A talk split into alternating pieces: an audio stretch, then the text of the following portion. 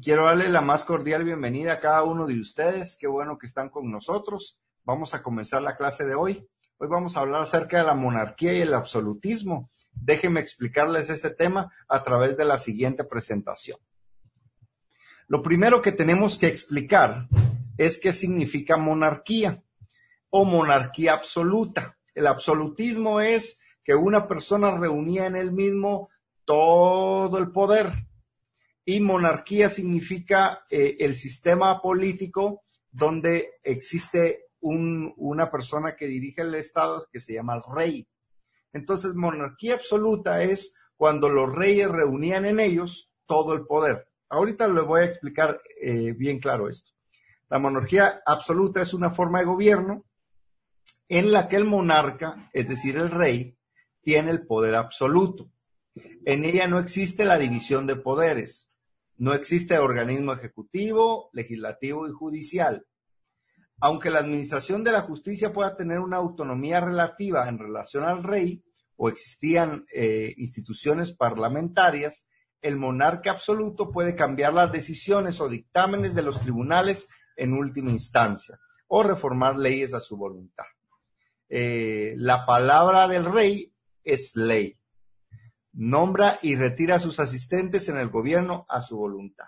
¿Cómo funcionaba esta monarquía absoluta? Significaba que el rey tomaba decisiones eh, porque él se le antojaba. Se despertaba en la mañana y decía, hoy eh, se me antoja matar a alguien.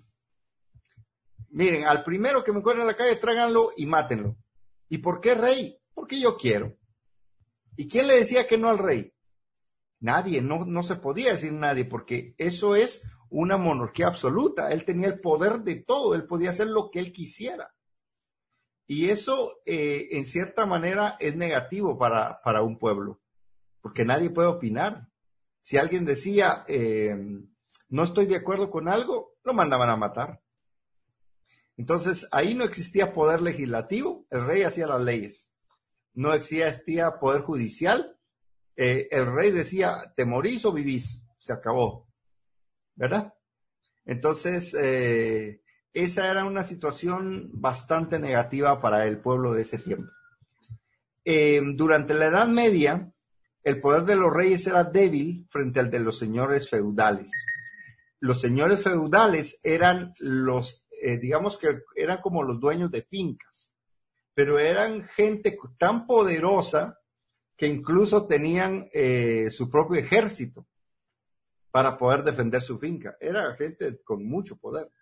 Estos, los señores feudales, ejercían la máxima autoridad en sus dominios. Ellos cobraban los impuestos, ellos impartían la justicia, ellos dirigían la vida de las comunidades y de los feudos. Esto iba a cambiar a inicios del siglo XIV, eh, el poder de los señores feudales disminuyó notablemente, bastante. Después deberían entender por qué.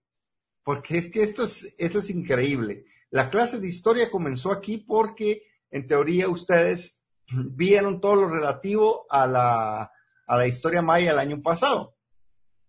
Entonces, eh, esto sucede cabal cuando se da el descubrimiento de América. Recuerde que siglo XIV estamos hablando de los años 1500. América es descubierta en el 1400, 1492. Eh, ¿Y qué, qué pasa a partir de los 1500? Que se empieza la conquista de América. Entonces la gente de allá empieza a perder poder. ¿Por qué pierde el poder? Porque eh, se descubren nuevas tierras y el poder estaba basado en la tierra. El que tenía tierra tenía poder, pero ahora hay un montón de gente nueva que tiene poder porque tiene tierras nuevas. Entonces, esta gente empezó a perder poder y cada vez más fue perdiendo poder. Veamos algo más. El absolutismo como práctica política permitió a los reyes de Europa eh, disminuir, centralizar y reducir y vamos a explicar estos, estos tres puntos. Disminuir los derechos de representación de las clases sociales. Significaba que las clases sociales no tenían eh, voz, ni voto. Ellos simplemente hacían lo que el rey decía. Le permitió también este poder absoluto centralizar la recaudación fiscal en manos de, la gente, de agentes de la corona. Es decir, si alguien en su finca cobraba impuestos, ahora ya no. Ahora nosotros vamos a cobrar los impuestos. Entonces, el rey empezó a tomar el poder de los señores feudales y esto iba a enojar a algunos. Por último, reducir la participación de los gobiernos locales. Esto lo que hizo fue, el poder está todo en el rey. Ya no hay un señor dueño de una finca que hace lo que quiere. No, aquí solo el rey hace las cosas. Entonces, eh, los pensadores empezaron a hablar, ustedes los encuentran acá en esta parte del libro, dice pensadores eh, de la ilustración y se mencionan algunos, por ejemplo, eh, el varón de Montesquieu, que es el primero, ¿verdad? Eh, Jean-Jacques Rousseau, José de Galvez, ¿verdad?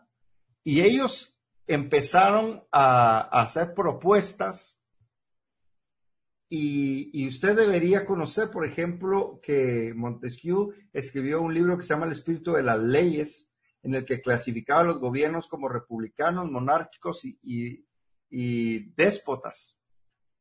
Entonces ya empieza gente a escribir en contra del gobierno, empieza a escribir en contra del sistema que vivían hasta ese tiempo y esta, eh, eh, esta gente que escribe logra ser mella tan fuerte en, en el gobierno eh, monárquico, en el gobierno de los reyes, que resulta que más adelante provoca una revolución. Si usted se da cuenta, todo esto está pasando muy cerca de un lugar que se llama Francia, pero es un círculo vicioso, si quiere verlo de esa manera, porque todos los acontecimientos están eh, enlazados. Es como, yo siempre les digo a, mis alumnos que es como la mecha quea de, de Misión Imposible, que se enciende y ya... o como la mecha de una, de una ametralladora. Se enciende y va a, encendiendo cohetes por todos lados. Eso fue lo que sucedió en esta época.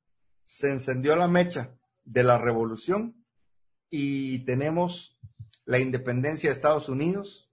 Más adelante, en el 1779, no sé si estoy, estoy mal ubicado, 1792, eh, eh, resulta que hay una, una revolución, 1789, hay una revolución que se llama la Revolución Francesa y esta revolución francesa eh, es eh, el detonante para que se empiecen a dar otros movimientos de revolución, por ejemplo, la, independencia de México y más adelante, en 1821, la independencia de los países centroamericanos. Mm, ¿Me están escuchando? ¿Me logran escuchar? Manita arriba, por favor, si me escuchan. Si no, me he gastado mi... Ahí está si no me he gastado mi, mi, mi voz, a ver, ¿dónde están? Neftalí Yasmin, aquí estás. ¿Me escuchas ya? Hay, hay una, hay una, hay un botoncito. Voy a, voy a escribirlo en el chat general. hay un botón que dice unir audio, por si no lo logran encontrar. Esa es la mejor manera. Un saludo a cada uno de los que nos están viendo. Gracias. Juan Pascual pide la palabra. Eh, ¿Necesitas decir algo, Juan? Eh, ahora que hicimos la pausa, es bueno que platiquemos. ¿No? Ok. Entonces, eh, regresamos al, punto. Uno de los, de los asuntos que lograron terminar con la monarquía absolutista fue precisamente la gente que empezó a escribir, los pensadores que empezaron a escribir en contra de que solamente el rey tuviera el poder. Esto fue tan importante porque de ahí nacieron los gobiernos democráticos, muchachos.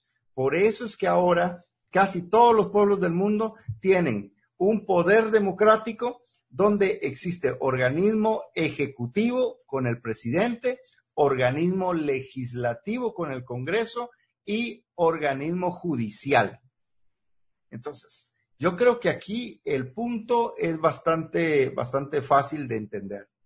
Simplemente nosotros tenemos que saber que existen tres organismos del Estado, pero que antes no era así.